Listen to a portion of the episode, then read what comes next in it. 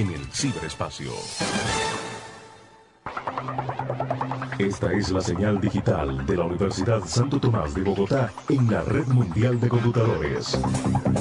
Un escenario en el ciberespacio para la ciencia, la tecnología, los descubrimientos, los avances científicos, la innovación. Escenario, una emisora de la red de Radio Universitaria de Colombia.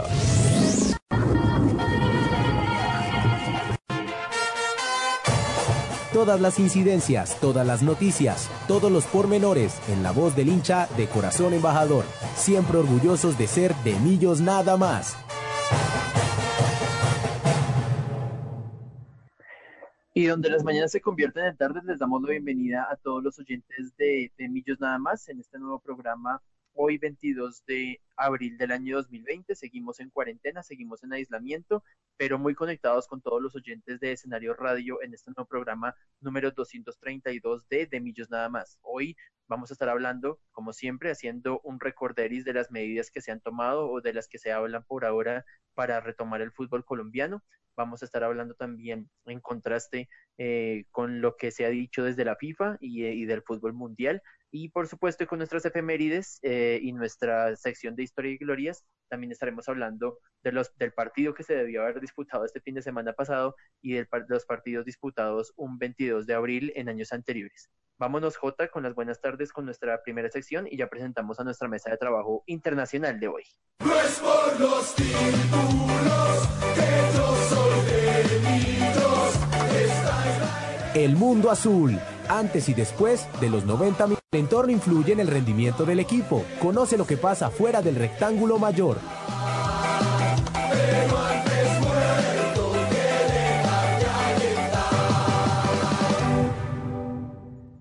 Eh, ya estaremos más adelante eh, con nuestra compañera Paola Clavijo, quien está en, unos asuntos eh, de personales con su familia, pero ya nos estará acompañando más adelante en Demillos nada más. Por ahora saludo a nuestro director desde quien se encuentra desde Estados Unidos, Juan Sebastián Pacheco. Juanse, bienvenido a un nuevo Demillos nada más. ¿Cómo vamos? Carlitos, para usted un saludo y un abrazo grande para Pau cuando, cuando llegue para nuestro máster también por hacer posible este programa de Millos nada más en la distancia y en la cuarentena para poderlo seguir haciendo. Y a todas las personas que nos escuchan y están pendientes siempre de Millos nada más, un saludo especial. Y hoy tenemos a un invitado muy especial, ya nos ha acompañado eh, en un par de programas, pero hoy vuelve a estar con nosotros desde España. Eh, Nando Gómez, eh, mi amigo Nando Gómez, nos acompaña hoy en nuestro de Millos Nada más. Nando, ¿cómo va todo en España? Buenas tardes y bienvenido a de Millos Nada más. Alt, as, alt, alt. Buenas tardes, eh, Carlitos. Buenas tardes a, Juanse. Pues bien, acá, pues de cuarentena igual que ustedes, pero pues bueno, aquí metiéndole la, energía al tema que, nos mueve todo, que es Millonarios. Hablemos precisamente de, del tema de la cuarentena. Primero, siempre le preguntamos a nuestros invitados por, por cómo va la familia, por cómo va el tema del aislamiento eh, y cómo va todo por allá en España, teniendo en cuenta que ustedes arrancaron antes que nosotros, Nando. Pues Carlitos, bien, a ver, esto sí, ya llevamos 40 días creo de, cuarentena. En casa pues al menos todo, todo, todo ha salido pues en orden, no, no hemos tenido ningún problema, aunque sí que es verdad que pues conocidos del trabajo y demás han tenido ese tipo de pues de acercamiento al tema de, del coronavirus, pero bueno, desde que nosotros estemos por ahora bien, resguardados y demás, lo iremos, lo iremos sacando adelante. Bueno, arranquemos entonces sin más preámbulos con el tema de, regresar al, fútbol profesional colombiano. El, el, programa pasado en De Millos nada más habíamos hablado de la posibilidad que le había planteado o que le iba a plantear la federación junto con la de mayor al gobierno nacional sobre la posibilidad de un, de un plan para retomar el fútbol profesional colombiano a puerta cerrada. Em, basados en una propuesta de seguridad, de bioseguridad canadiense y demás cosas que ellos estaban tratando, con, con las cuales ellos estaban tratando de argumentar ese regreso eh, a, la, competencia oficial de la DIMAYOR, eh, también teniendo en cuenta o ellos justificando o tratando de justificar el tema del regreso al fútbol colombiano a partir de los índices de violencia eh, que, intrafamiliar que han subido acá, acá en el país pero el día de ayer ya se conocieron las, las, las diferentes eh, notificaciones por parte del presidente Iván Duque y del gobierno nacional sobre la imposibilidad de arrancar el, el, la liga 2021. Eh, creo que el presidente fue enfático al decir que durante la vigencia de la emergencia, bueno, el, el, presidente y también en, en voz de, de, sus voceros, como, como lo fue el ministro, eh, los ministros que, que, estuvieron ayer, Ernesto Lucena, perdón, se me iba el nombre, Ernesto Lucena, el ministro de Deporte, eh, pero el presidente decía ayer, Juanse, eh, dura, que durante la vigencia de la emergencia sanitaria eh, ellos no piensan abrir el torneo de fútbol ni siquiera a puerta cerrada y creo que ya con, estas, con estas declaraciones creo que ya la Di Mayor la, federación que está ahí tratando como de chapotear un poco, eh, pero la mayor en sí y Millonarios y los demás clubes y los hinchas, por supuesto, ya tenemos que irnos haciendo la idea que esta Liga 2021 ya se va a, dar por, por culminada y se va a declarar desierto el campeonato.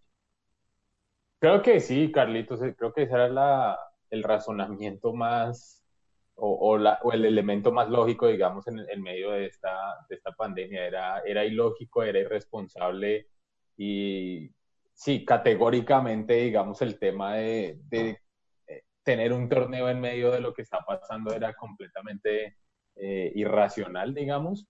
Entonces creo que se toman las medidas, digamos, desde el gobierno para decirle por fin y de una vez, sobre todo y específicamente a Mayor, que ya, que ya deje de molestar con ese tema, que de nuevo, va, vamos a ver eso, eso cómo pone en crisis al fútbol. Mayor está en crisis, creo que desde la cabeza de Vélez están en, en crisis también porque no tienen dinero, plata, eh, le subes, le deben, digamos, a otras personas y, y, lo único que ellos quieren es que haya fútbol para poder cobrar televisión y, eh, digamos, le pone tate quieto también el gobierno colombiano a que este tipo de cosas se den y a que se siga, digamos, fomentando un ambiente que puede que el fútbol colombiano regrese pronto y creo que eso es muy, muy irresponsable y lo hablábamos en el programa pasado, que digamos, todo lo que tiene que haber o toda la estructura que tiene que haber alrededor de jugar un torneo cerrado, transportes, eh, el contacto con la familia, el contacto con ajenos, siempre va a haber un nivel de riesgo y creo que eso nunca debe ser algo menor y, y en ese sentido creo yo pues es muy recluso hacer un torneo puerta cerrada. Estaba hablando ayer con mi hermano que él vive en Ámsterdam, en Holanda, y decía que el, el primer ministro allá hizo un anuncio diciendo que todos los eventos deportivos, que la liga holandesa ya se canceló, digamos, por todo el año, ni siquiera por el semestre, sino por todo el año, y que no va a haber ningún tipo de eventos al aire libre hasta a finales de septiembre. Entonces, digamos, ellos, y, y Holanda, me explicaba él, de los que tienen las medidas más laxas, digamos, en la Unión Europea, lugares de la Unión Europea, eh, con, con, el tema del coronavirus. Imagínese si estos países ya están tomando este tipo de determinaciones. Creo yo que seguir insistiendo en que Colombia todavía tenga liga y fútbol profesional es, es realmente ilógico y es una afectación, digamos, y puede de hecho fomentar la continuidad y la expansión de, de algo como el coronavirus. Precisamente, Juan, se resumía este tema de, de, de cómo están eh, cómo está percibido el fútbol o la, las competencias deportivas en Ámsterdam y, y en, Holanda. Eh, y ese es, por supuesto, uno de los intereses que tenemos para, para, para preguntarle a nuestro invitado de hoy. Eh, Nando, ¿cómo se ha manejado el tema con, con la liga, con la Liga 1, 2, 3, con todo el fútbol profesional en España? ¿Qué se ha dicho en España con respecto a la reanudación o a, o a la no reanudación o a la suspensión del fútbol allá en España? Pues sí, Carlitos, es que es como, como dice Juan, eh, es irresponsable que, que, debido a la situación actual eh, el fútbol vuelva en, España.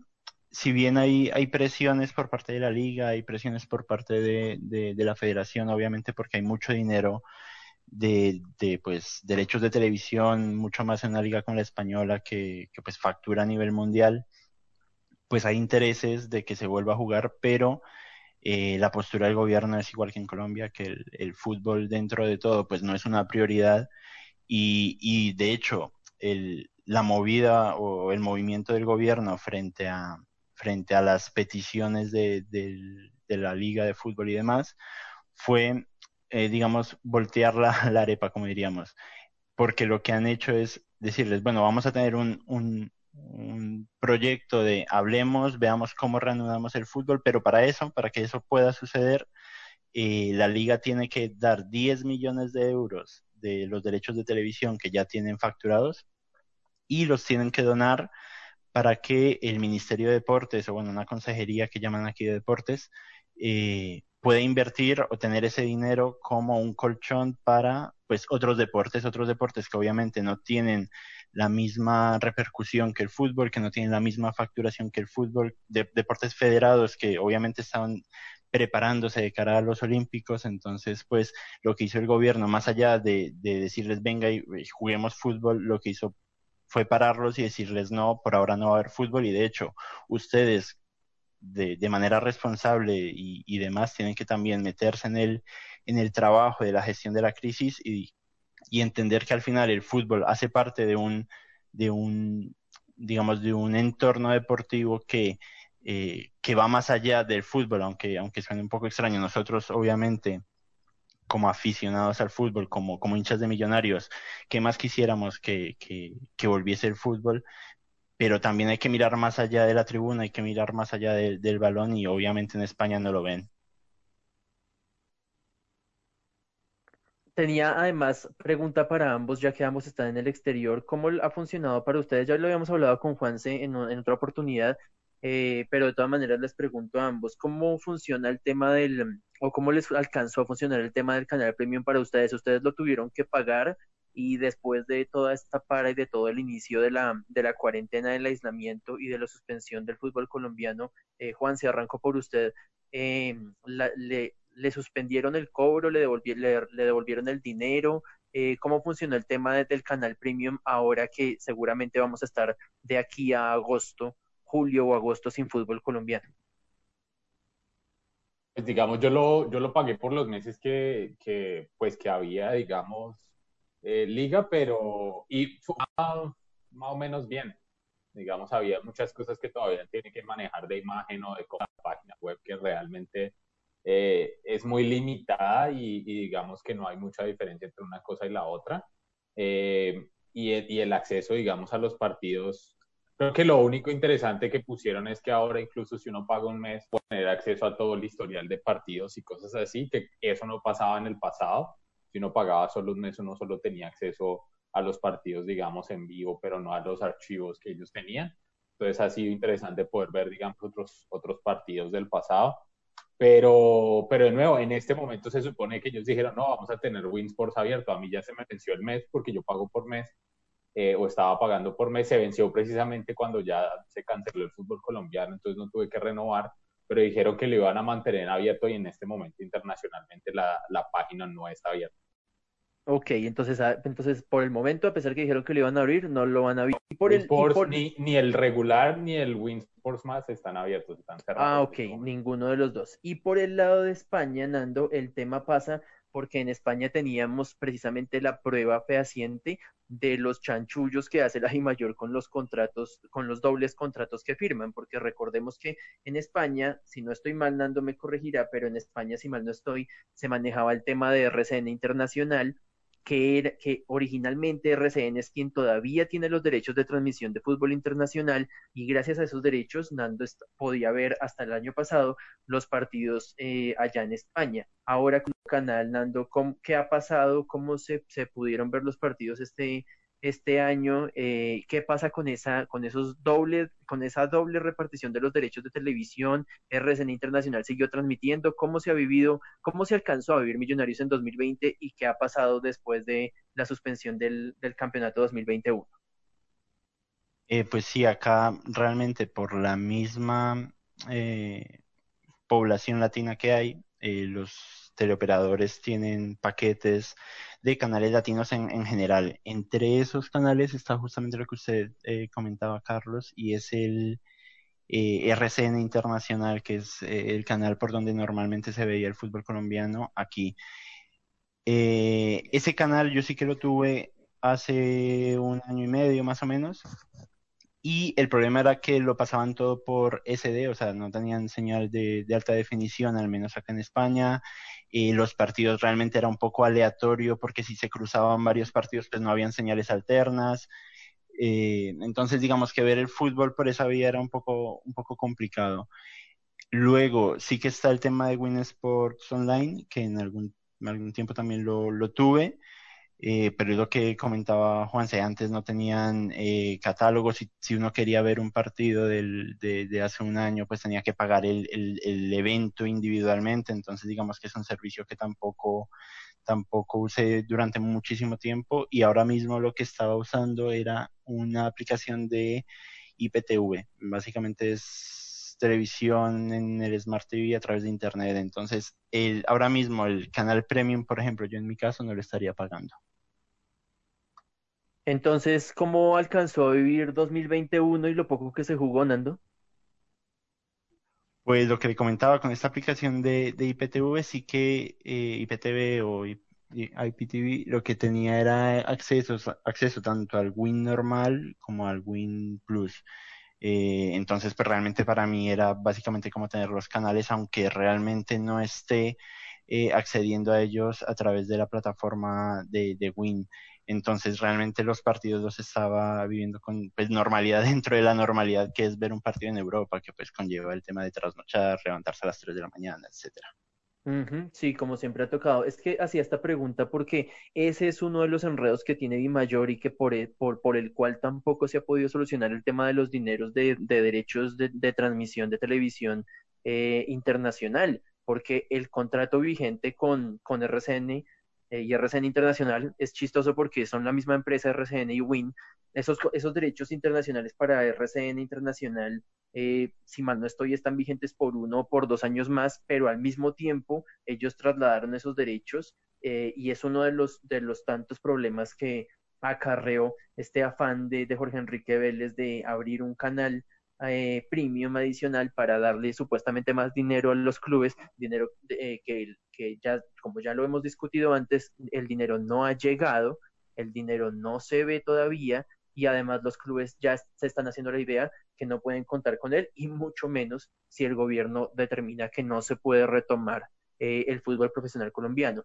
Eh, citando las palabras de, de, Ernesto Lucena, que lo mencionaba hace un rato, el ministro de Deporte, decía ayer en la, en la locución presidencial acostumbrada de por la, de por la tarde-noche, que eh, el ministerio eh, recibió eh, la propuesta del, de la DIMAYOR y, y dice él, estudiaremos con calma el protocolo recibido de parte de la Federación Colombiana de Fútbol, pero por ahora es imposible reabrir la liga la data ser científica nos va a permitir tomar una decisión y decirle al país cuándo podríamos comenzar. Y creo que ahí precisamente, Juanse, ahí precisamente está la clave.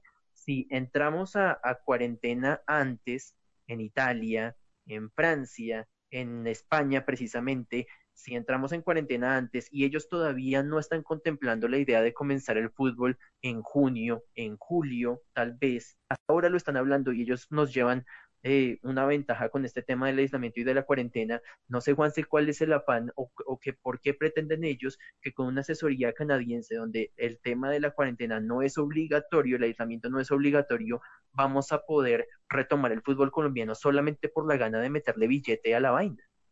Yo creo que es sencillo, digamos, en ese sentido, creo que la respuesta a lo que yo diría, no sé si estoy en lo correcto, pero creo que sí, todo apunta hacia allá y, y lo, hemos dicho, digamos, en el pasado, es que, es que Di Mayor está empeñado, Di Mayor ya no tiene nada que perder, porque no tiene dinero y está quebrado y no le está llegando plata, y Di Mayor necesita que de alguna forma, eh, de manera, digamos, mágica, como que todo esto pueda reiniciar la liga. Reiniciar la liga es lo único que es la prioridad de Di Mayor y es lo único que, que puede hacer para salvarlo, fomentar de alguna forma el reinicio de la liga, es lo único que puede hacer para salvarse, digamos, su propio, eh, sí, sus, sus propias pretensiones, porque de nuevo no tienen nada más que perder. Que le metan plata ahora a esto, seguramente con esos canadienses o lo que sea habrán quedado endeudados con plata también, con platas futuras y todo esto haciendo contrataciones en momentos en que no hay dinero.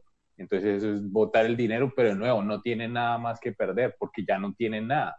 Entonces también creo que esa es como la, la, respuesta fácil, digo yo, pues si no tiene nada más, eh, mandarle propuestas al gobierno cada dos semanas o cada semana para ver cómo reinician el fútbol y que el gobierno le diga que no, de pronto en algún, de alguna forma le dice que sí, pues ahí ya tienen su, su contentillo, pero de nuevo no, no va a pasar nada si, si, si, el, si el gobierno sigue diciendo que no, pues no y no y ya va a quedar así hasta que, hasta que digamos, de nuevo, a que, que haya una vacuna y eso es lo único que va a prevenir que sigan habiendo contagios, punto. Precisamente sobre, sobre el tema de las propuestas y qué hacer y qué no hacer y, ya que no tienen nada que perder, ese no y no y punto. Recordemos que ahora una de las propuestas que, sal, que surgió es que el, se va a abrir o va a comenzar este fin de semana un torneo virtual, como ya se ha hecho, por ahí vimos, estuvo James Rodríguez con, con y con otros jugadores proponiendo un torneo FIFA, menos algo parecido se va a hacer desde la Di Mayor y se va a comenzar una liga virtual en la que Millonarios está con el Once Caldas y con otros tres equipos o cuatro equipos en un grupo y el representante de Millonarios va a ser nuestro defensor canterano Andrés Ginas y son meras estrategias eh, comerciales, mercantiles para tratar de, mm, de, generar ingresos para los clubes en esta, en esta crisis y en esta ausencia de dineros. Eh, mm, no sé, Nando, eh, yo, yo, tengo otra alternativa, yo tengo otra sugerencia que la, la planteamos con, con, nuestro oyente, mi amigo Edgar Alfonso, que era mm, con el tema de, de la, de la petición de los partidos y Win Sports y Win Sports más lo que están haciendo para tratar de generar ingresos o para audiencia en este caso es repetir partidos, pero seguramente esas repeticiones de partidos no les llega ningún dinero a los clubes y de pronto una idea sería que yo como hincha de millonarios de pronto pudiera em, comprar todos los partidos, yo ponía el ejemplo de la Liga 2012-2, puedo comprar todos mis 20 partidos de la Liga de la Liga 2012-2 eh, para, para ver todos los partidos, ver toda la campaña de Millonarios campeón en 2012 y que esa plata, ahí sí una parte le entra a Millonarios porque seguramente esas retransmisiones que estamos viendo en Win, de eso no le está llegando nada al club y no cenando qué otras posibilidades se, de pronto si se contemplaron allá en España o de pronto simplemente su merced como hincha ha pensado en otras posibilidades para que a Millonarios le pueda entrar dinero teniendo en cuenta que el fútbol definitivamente no se va a reiniciar. Es que es, es complicado. Por ejemplo, esto que están haciendo de la liga virtual eh, se hizo aquí, aunque realmente se hizo a través de YouTube. Eh, fue un, un, youtuber muy conocido acá en España que organizó lo mismo, jugadores de cada equipo, hizo una liga y demás. Pero vamos a lo mismo, es, es al final dinero que de ninguna forma llegaría a los clubes. De hecho, creo que en el, en el caso de aquí fue dinero que estaban recaudando pues por cuestiones para donar y cuestiones sociales.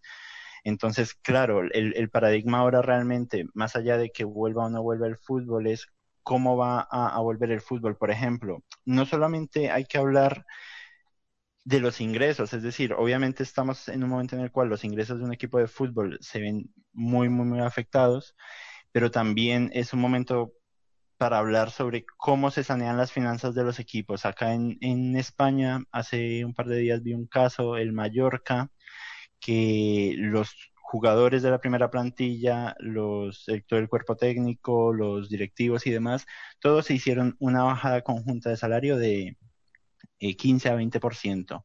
Y que ese dinero eh, que, iba, digamos, a sobrar, entre comillas, que no sobra ahora mismo, eh, iba a estar pues para eso, para tener una, una, una, estabilidad financiera de cara a lo que vienen vienen siendo estos meses en los cuales no van a facturar, porque lo que usted dice, eh, Carlos, tiene cierta validez, pero volvemos a lo mismo, volvemos a Win Sports como intermediario de los negocios para poder, digamos, raspar un poco, que es lo mismo que van a hacer con el torneo este de, de, de, FIFA, porque hasta donde tengo entendido es un torneo que solamente Win Sports por su, por su, por su señal, entonces eh, es, es ese, ese punto en el cual obviamente la Di Mayor no quiere o no está en posición de, de perder ni un, ni un centavo, pero también es como el club de, de forma interna pueda organizar sus finanzas para, para afrontar la, la, situación, porque volvemos a lo mismo, los, los abonos, estoy seguro que muchísimos hinchas de millonarios no van a sus abonos porque una situación para hacerlo, porque todos entendemos lo duro que debe ser a nivel financiero mantener un equipo de fútbol ahora mismo, pero más allá de generar ingresos, eh, es un momento en el cual es complicado y es, y es muy difícil tener una, un plan de generación de ingresos porque el producto, entre comillas, que, es el fútbol, no, no da para ello. Eh, ustedes, por supuesto, como abonados del Rayito Vallecano, también ya em, dieron por, por, por perdido, entre comillas, el, el tema de devolución de dinero, ¿correcto? Eh, no se ha hablado nada. O sea, con, esto le digo, le digo otra vez que realmente el Rayo es, es un equipo diferente en todo sentido. O sea, eh, es también un poco la, la, desorganización de un equipo pequeño, de la opacidad, porque es un equipo que tiene un poco de problemas administrativos. Entonces, no hay tampoco intenciones de la hinchada, o sea, no hay un movimiento de la hinchada diciendo quiero mi dinero porque realmente no, no es la idea. Incluso la hinchada está intentando interceder para que el, club no despida a los trabajadores, porque digamos, para no alargarme mucho en la explicación, acá hay una figura eh, laboral, entre comillas, que es un ERTE, que es un despido temporal. Entonces es como que yo lo despido con la promesa de recontratarlo cuando la situación en concreto haya pasado. Entonces, pues muchos, en muchos casos los equipos de fútbol están haciendo eso para para pues sanear un poco a nivel a nivel administrativo y lo que está haciendo la hinchada del Rayo es justamente intentar que a los empleados del club, a lo que son secretarias, gente de las oficinas y demás, pues no tengan que pagar eh, una crisis que claramente pues no es de ellos. Un lío. Vamos a parar esta discusión en esta primera parte de Millos Nada más eh, y vamos a irnos a nuestra pausa institucional en De Millos Nada más.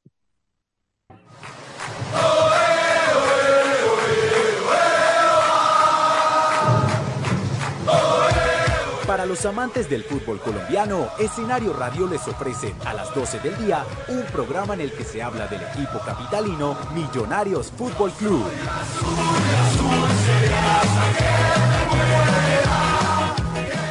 ¿Y tú qué emisor escuchas? Escenario Radio. Escenario Radio. Escenario Radio. Escenario Radio. La Universidad de Santo Tomás en el ciberespacio.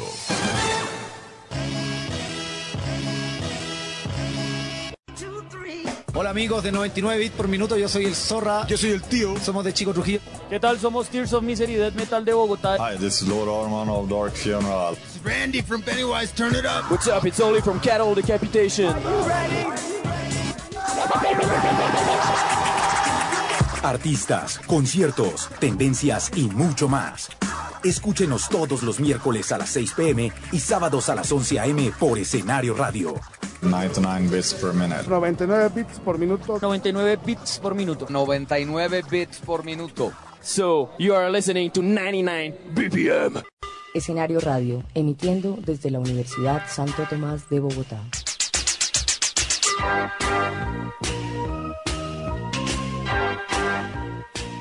No es por los títulos que yo soy de Recordar es vivir. Por eso, en Historia y Glorias, haremos memoria sobre la institución, aquellos jugadores que han dejado huella y las épocas memorables que siguen impresas en la mente de la hinchada.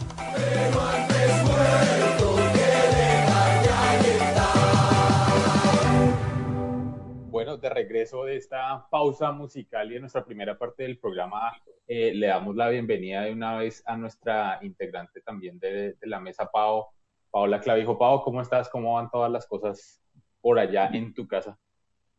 Eh, hola Juanse, buenas tardes a todos nuestros oyentes, a ustedes, a Carlitos, a Hernando que le estaba escuchando antes de conectarme con ustedes. Eh, bien, pues seguimos confinados, trabajando por home office y esperando a que esto termine de la mejor manera.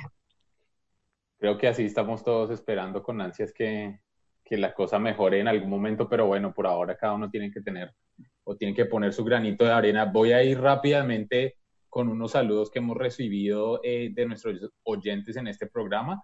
Eh, como siempre, Wilson Valderrama, arroba Wilson Millos, dice que conectado con mis amigos de Millos nada más. Un abrazo gigante para toda la mesa de trabajo.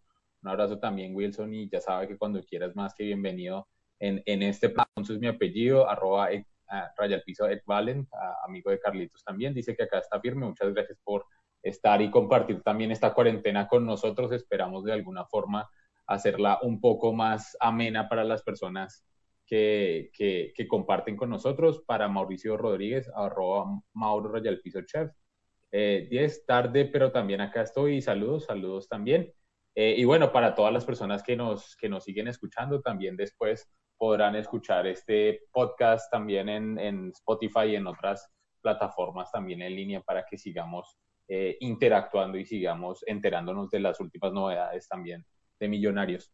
en esta sección también de, de, ah, de queríamos rememorar un poco eh, e, este fin de semana, o era la fecha en el que, este fin de semana era la fecha en la que íbamos a enfrentar, digamos, a Nacional, eh, y por iniciativa también de Carlitos eh, estuvimos seleccionando algunos partidos de Nacional que fueron relevantes para algunos de nosotros y, y, pensar, digamos, cuál, cuál había sido ese partido como referente para nosotros, solo el primero que se nos viniera a la cabeza. Y no sé si lo vamos a hacer Creo que lo podemos hacer tal vez por fechas. Entonces nos vamos a remontar al 22 de abril de 2001. Eh, no, mentiras. Ese no es contra Nacional. Eh, bueno, eh, tal vez el primero lo podemos hacer, el que yo dije que fue en la Copa Suramericana 2007. enfrentamos, digamos, a Millonarios, se enfrentó Millonarios y Nacional en, el Campín y en el Atanasio, pero el, digamos, el partido que yo tenía más en mente, pero solo voy a recordar rápidamente, digamos, la nómina que tuvimos en Bogotá. En Bogotá el partido terminó 0-0 en el Campín. Eh, José Fernando Cuadrado estaba en la puerta, Gonzalo Martínez, André Felipe Salinas eh, eran la línea de atrás, Gerardo Bedoya y Rafael Roballo eh, estaban en la mitad, Ervin González, Ricardo Siciliano, Jonathan Estrada, David Mosquera, Alex Díaz y Carlos Villagra fue nuestra nómina inicial contra, contra Nacional en ese partido que quedó 0-0 eh, y en el regreso, digamos que nos jugábamos la clasificación a la siguiente fase de la Copa Suramericana, eh, recordando también, eh, digamos que nos, nos jugábamos la clasificación también de visitantes. En este partido en la puerta estuvo José Fernando Cuadrado, Gustavo Rojas, Gonzalo Martínez, Andrés Mosquera, Alex Díaz, Rafael Roballo, Gerardo Bedoya, Ervin González, Jonathan Estrada, Ricardo Siciliano y el paraguayo Carlos Villagra. Eh, también, me, acordé de este partido específicamente porque eh, empezamos perdiendo, digamos, esta serie, terminamos 0-0 en el Campín, un partido bastante duro. Eh, nos fuimos, digamos, a Medellín también con... con en, realidad, en realidad fue al revés, Juanse. Primero fue en Medellín. Ah, perdón, sí, primero fue en Medellín y, digamos, llegábamos allá. Creo que Nacional había quedado campeón en el, en el, en el torneo anterior entonces también correcto. veníamos jugando contra el campeón, o íbamos a jugar contra el, el vigente campeón, digamos. Eh, y empezamos perdiendo el partido con un penal algo polémico al final del primer tiempo. Y creo que eso también puso los ánimos un poco, eh, o caldeó un poco los ánimos en, en, para los, nosotros los hinchas embajadores, pero menos mal después se dio al, casi a los primeros minutos del segundo, ese gol de dos pies de Jonathan Estrada a centro, si no estoy mal, de González, de Martínez, perdón.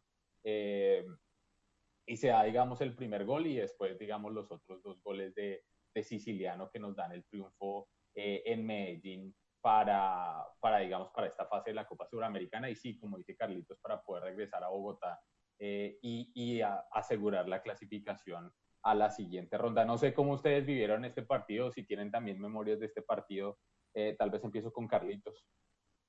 Pues yo voy a tomar ahí la vocería porque le vamos a pedir el favor a, nuestro máster, a, John Jairo Sanabria, que tiene el audio listo ahí de uno de esos tres goles que vivimos en, eh, que disfrutamos a la distancia. De pronto algunos hinchas que nos estén escuchando lo hayan podido ver eh, vivir en, desde Medellín en de los últimos partidos que, que, se pudieron eh, contar con hinchada visitante en la ciudad de Medellín. y este primer audio es uno de los tres goles que Millonarios celebró en el estadio Atanasio Girardot. Estrada, el autor del gol del empate. Villagra. Se viene Villagra, centrito para Siciliano. ¡Gol!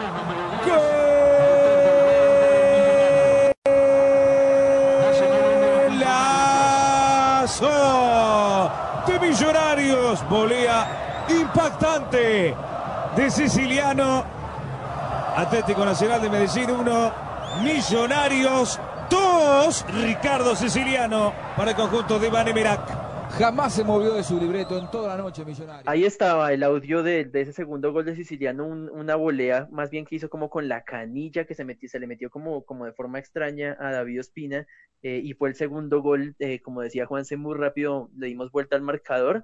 Eh, y bueno, no, no, yo no voy, Juan se lo dijo todo, una, una llave muy emocionante eh, en cabeza del profe Mario Vanemerac, pero voy a darle paso más bien a, a, a Pau, las, las damas primero, para que Pau nos cuente cuál es el partido que ella recuerda más de Millos. Pues ayer hablando con Carlitos, estábamos planeando todos los partidos contra Nacional. Recordé uno en el 2014, cuando estaba empezando la era Lillo, eh, acá en el estadio, con que ganamos 3-1, eh, con goles, bueno, con unos muy buenos goles de Dairo Moreno, uno de Omar Vázquez y uh, para completar los tres goles fue uno de Román Torres al minuto 64.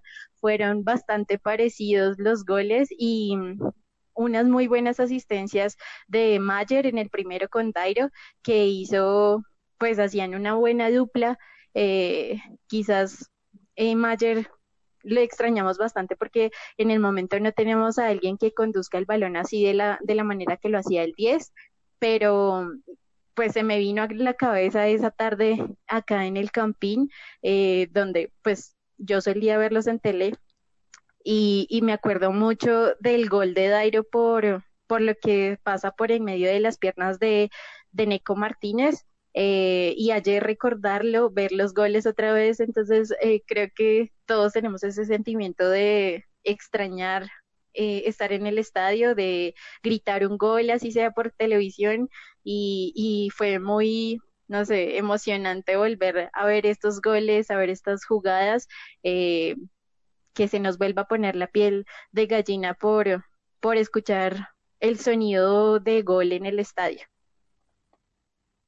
Y creo que ahí de paso nos va a ayudar nuestro máster para escuchar eh, ese segundo gol también de ese segundo partido, que fue precisamente el gol de Omar Vázquez, eh, si mal no estoy, asistencia de Dairo Moreno, eh, y nuestro segundo audio para recordar ese hermoso Millonarios 3 Nacional 1 en el Estadio del Campín.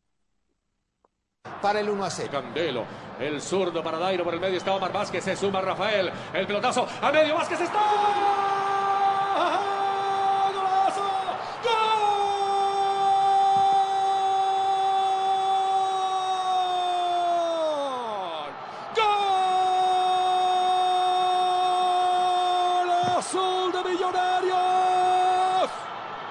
El zurdo Omar Vázquez. Toque contra toque y toque. Y en 28 de la primera mitad, el más veces campeón. Acumula mayor ventaja. Millonarios 2, Nacional 0. Omar Vázquez la firma del gol, doctor Vélez. Y para seguir con estos recuerdos eh, y atendiendo ahora sí con los turnos respectivos y atendiendo a la pregunta de, de de nuestro director, eh, pues desafortunadamente yo recuerdo un, partido que es tan viejito que no tenemos o no contamos con un audio de, de, la narración, pero creo que a veces las narraciones, las mejores narraciones son el sonido ambiente del estadio. Y hoy compartí precisamente en mi cuenta de Instagram eh, la boleta de, ese partido que recuerdo tanto porque fue el último partido contra Nacional eh, al que asistí a... a, la lateral norte, a los cuando, cuando hacía parte de comandos eh, hace mucho, mucho tiempo, cuando era, cuando era más joven, cuando estaba todavía estudiando en la universidad, y fue un 2-0 precisamente contra David Ospina antes de que él se fuera de Nacional, eh, y un 2-0 con doblete de Orlando Ballesteros, como les decía, no pude encontrar eh, un audio de, de la narración, pero encontré un audio muy hermoso de cómo se siente el ambiente de la tribuna occidental cuando llega este segundo gol de, de, Orlando Ballesteros que fue de Tastas, que lo metió como con la, como la, como, como con la cola, como con las piernas, un error de Ospina y que hizo delirar a la tribuna del estadio Nemesio Camacho el Campín y se escucha así este tercer audio en de Millos nada más.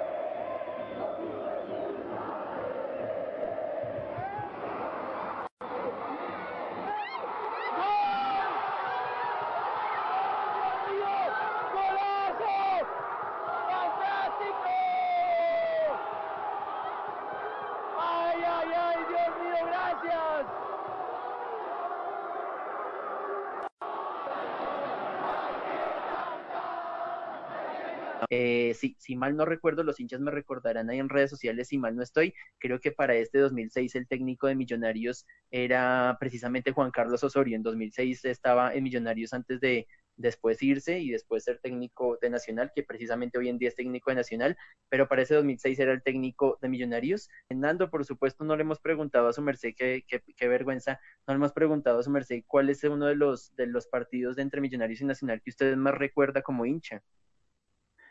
Pues, pues Carlitos, Paola me hizo spoiler, porque justamente, justamente iba a hablar de, del partido del 2014 por tres cosas que, que me vienen muy rápido a la cabeza primero un componente un poco emotivo y es porque fue el último eh, clásico moderno, digamos, con Nacional que pude estar en el Campín antes de venirme a, España.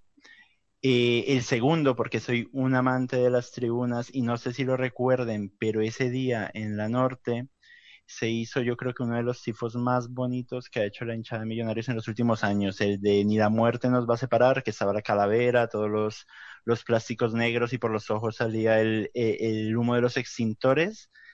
Fue una fiesta brutal en el estadio ese día y además también porque me acuerdo mucho del tercer gol, que fue una de estas de estas cosas raras que se le ocurrían a Mayer, a Mayer cuando tenía eh, el equipo a sus hombros y es que va a cobrar un tiro de esquina y lo cobra rápido, hace como un globito entre comillas que le cae a Dairo, Dairo la pone al centro y Román Torres la, la termina metiendo. Yo creo que, que, que sí, que es uno de esos días que bueno, lo que les comento, al, al, al ser también el último, el último clásico al que, al que fui, pues lo, marca uno por el ambiente, por, por la victoria, porque aparte pues fue una, una victoria de...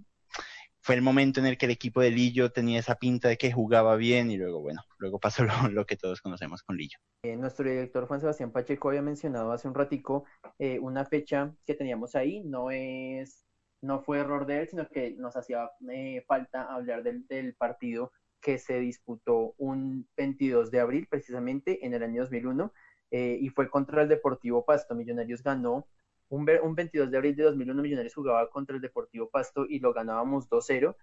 La nómina para ese partido fue Eduardo Niño, Jaime El Choco Suárez, eh, Alex Fernández, Javier Martínez, el Mariscal Martínez, qué recuerdos, y Harold Rivera fueron los defensas. Eh, Andrés Pérez, el, el, Paria, que es cuando estaba en, cuando estaba en Millonarios, Jair Ramírez, eh, La Pelusa Orrego, eh, Dieguito, Diego Moreno, eh, Guateque Moreno, Dieguito Moreno, el juvenil, y adelante nuestro goleador de inicio de, de, siglo Carlos Alberto Castro, Carlitos Castro y Nicolás Asensio. Y los dos goles fueron precisamente de Carlos Castro en ese partido, al minuto, al minuto 14 del primer tiempo y al minuto 26 del segundo tiempo. Esos datos nos se los agradecemos como siempre eh, a Alexander Piñeres, eh, quien en su cuenta Data Millonarios, todos estos datos. Eh, no sé, Juanse, si además de que usted, ay, Juanse se nos fue, Juanse se nos fue. Ya vamos a ver si nos podemos conectar con él más adelantico.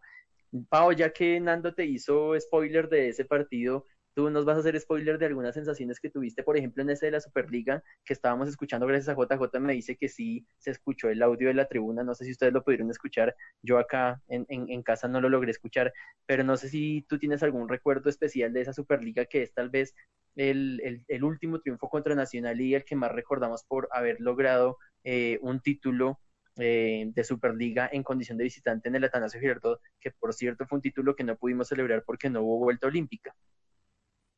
Eh, Carlitos, sí, recuerdo que pues yo casi siempre veo los partidos con mi mamá eh, de Millos, entonces me acuerdo mucho que las dos estábamos de pie, eh, como pues nos estresamos los partidos precisamente con Nacional, eh, pie y no esperábamos que llegara un golazo como el que metió Ovelar en ese momento.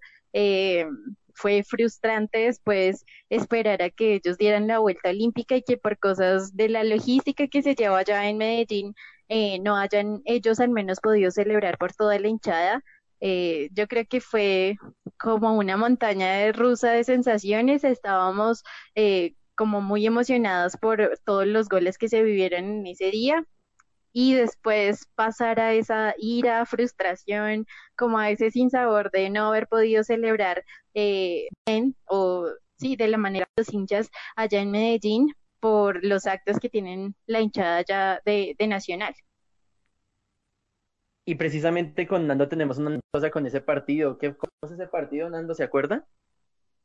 Eh, sí, yo me acuerdo que en esa época, eh, pues bueno, yo estaba en, en el hospital, bueno, por, por cuestiones varias, y pues obviamente eh, no tenía forma de verlo hasta que apareció Carritos con una videollamada mágica, con problemas técnicos, porque obviamente un- una videollamada de, de tanto tiempo y pues la calidad del video y demás, pero pues gracias tuve la, la opción de ver ese, ese triunfo en, en Medellín. Eh, Juan, si no le preguntamos a su merced cómo vivió ese, ese último, ese último triunfo de Millos en, en el Atanasio y esa victoria de Millonarios de la Superliga en el año 2018. Pues creo de nuevo era para ratificar o seguir ratificando pues que habíamos sido el mejor equipo eh, en el torneo pasado y ratificar digamos el triunfo eh, contra Santa Fe y era también el inicio creo yo eh, de una de mis camisetas favoritas, yo creo de las últimas que ha fabricado Adidas últimamente, esa camiseta con la que hicimos ese debut en Liga o en la, en la Superliga también me gustó muchísimo. Y, digamos el, el, reinicio de la ilusión de lo que iba a ser también de lo que podía ser el semestre, contar con un goleador como Roberto Velar, eh, digamos pues que eso marcaba un punto alto también y que otros jugadores digamos se, se, se sí, se, se, siguieran incorporando la idea de, de juego del profe ruso, también digamos veníamos como con el ánimo de de hacer una buena presentación porque en esa época pues el profe ruso estaba pasando por todo su tema de quimioterapias y demás cosas y ya después se recupera, entonces era como ese aliciente o había algo, algo más, digamos, que ratificar. Y de nuevo hacerlo en ese marco también, en ese espacio, creo que fue bastante significativo y lo recuerdo también como con, pues como con el cariño, pero también, como decía Pau, ahora uno vuelve como la, a la realidad de después cuando al final pues ya no, que no pueden celebrar, que esto y que lo otro, y pues la Di Mayor realmente no,